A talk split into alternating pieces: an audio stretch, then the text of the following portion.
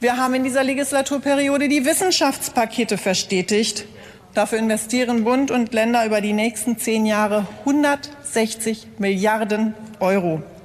Und so viel Freiheit und so viel Sicherheit für auf der einen Seite außeruniversitäre Forschung, auf der anderen Seite für die Hochschulen hat es noch nie gegeben. Das hat Bildungsministerin Anja Karliczek bei der Regierungsbefragung Mitte April auf Phoenix gesagt.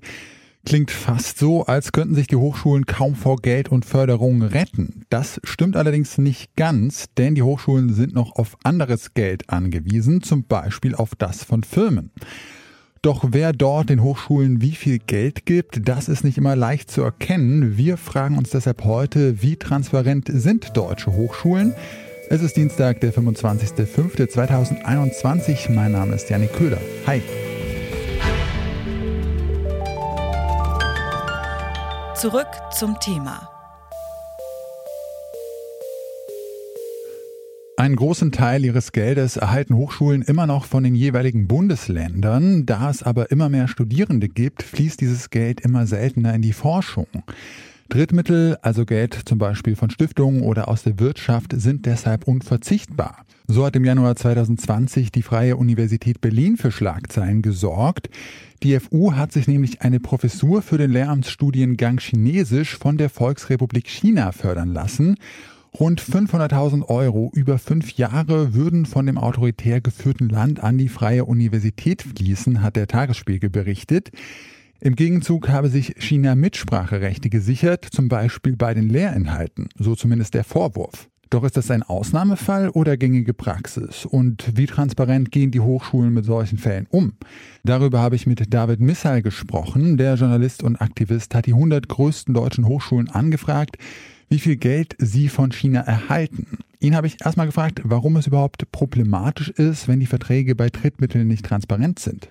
Es wird immer dann problematisch, wenn Transparenz nicht gegeben ist und die Bedingungen so sind, dass es dazu führt, dass sich Universitäten selbst zensieren oder nicht mehr hundertprozentig frei bestimmen können, was denn an Universitäten geschieht. Sie haben ja die 100 größten Hochschulen in Deutschland angeschrieben und danach äh, Zahlen gefragt, wie es da so mit der äh, Finanzierung durch Drittmittel aussieht. Wie haben denn die Universitäten so reagiert auf diese Anfragen? Ja, die Universitäten haben sehr verschlossen reagiert. Von diesen 100 Unis haben 80 gesagt, wir sagen dir gar nichts. Und die 20, die was gesagt haben, da waren auch die meisten, die haben gesagt, ja, wir bekommen ein bisschen was. Ähm, also äh, quasi auch äh, nichts äh, wirklich Substanzielles. Bei den Unis, die die Information gegeben haben, da waren ja auch einige drunter, also zwei, drei, die Infos gegeben haben. Und da sieht es dann halt so aus, dass die äh, mehrere hunderttausend Euro pro Jahr aus China bekommen. Wie machen denn äh, Hochschulen bisher da so ihre Zuwendungen öffentlich?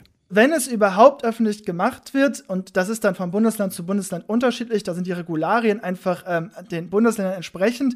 Und ähm, dort ist es so, dass oftmals äh, so Zuwendungen nur anonymisiert veröffentlicht werden. Also da steht dann ein Unternehmen aus der XY-Branche, das sagt erstmal herzlich wenig. Und in manchen Bundesländern ist es auch so, dass es gar keine Regularien gibt. Das heißt, da kann die Uni machen, was sie will, können Drittmittel gegeben werden, wie die Unternehmen es wollen und die Öffentlichkeit erfährt nichts davon.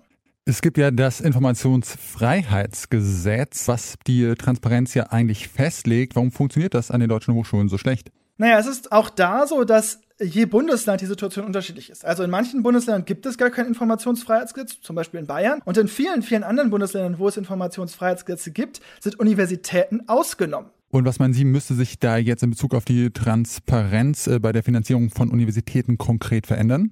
Ich denke, Universitäten müssten von vornherein proaktiv selbst veröffentlichen, was sie von wem zu welchen Bedingungen an Geld bekommen.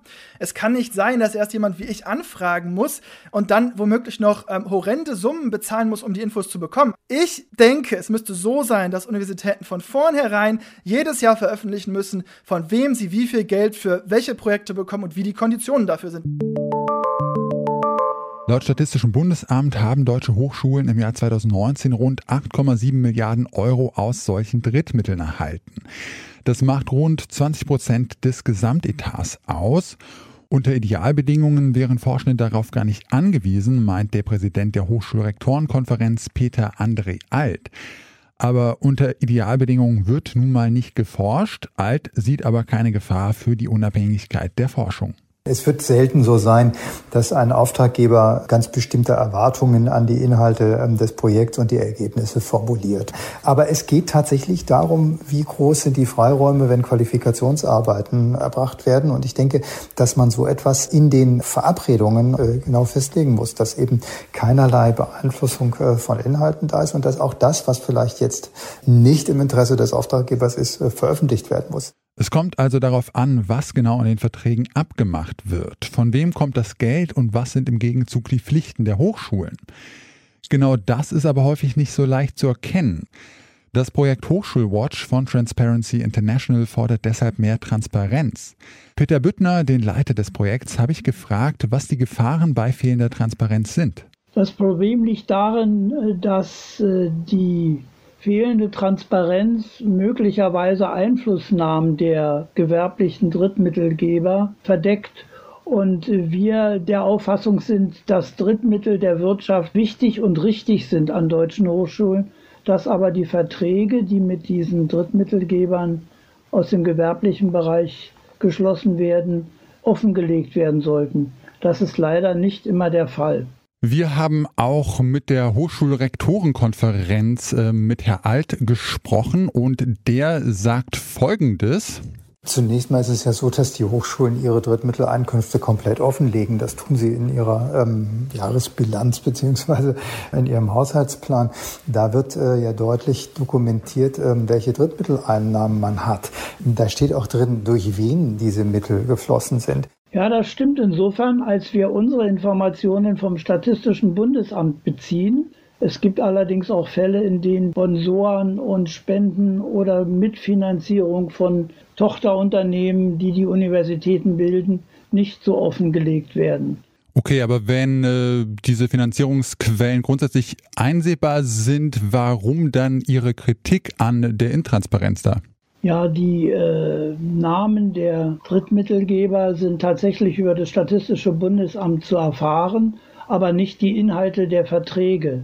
Und die sind natürlich nicht im Interesse der Unternehmen, äh, weil sie sich natürlich in ihre Geschäftstätigkeit nicht so hineinsehen lassen wollen. Wir meinen aber, wenn das öffentliche Universitäten sind, dann gehören auch die Inhalte dieser Verträge offengelegt und daran hapert es. Für die Bundesbehörden gibt es ja das Informationsfreiheitsgesetz, das Behörden verpflichtet, Auskünfte zu geben. Für Bildung, also das heißt auch Universitäten, sind allerdings die Bundesländer verantwortlich und ein solches Gesetz auf Länderebene gibt es nicht in allen Bundesländern. In Baden-Württemberg, Bayern, Hessen, Niedersachsen und Sachsen. Da existieren bislang keine Informationsfreiheitsgesetze. Sind denn diese Bundesländer jetzt explizit weniger transparent als andere?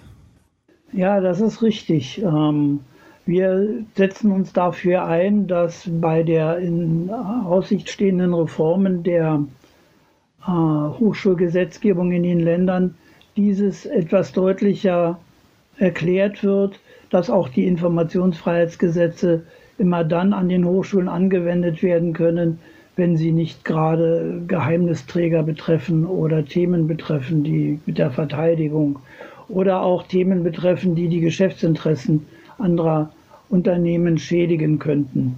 Aber leider, wie Sie richtig dargestellt haben, sind diese IFG-Gesetze in vielen Universitäten nicht möglich durchzusetzen.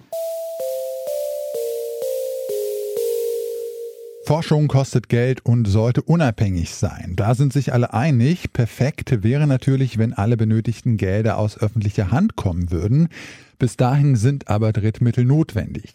Fakt ist, die Zahlen solcher Drittmittel sind theoretisch öffentlich, in der Praxis kommt man aber nur sehr schwer an die Daten ran. Nicht zuletzt, da es nicht in allen Bundesländern Zugriffsrechte gibt.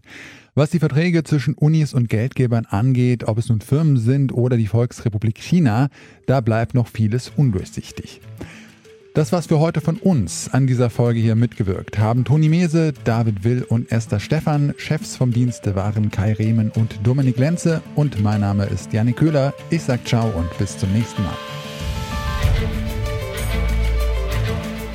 Zurück zum Thema vom Podcast Radio Detektor FM.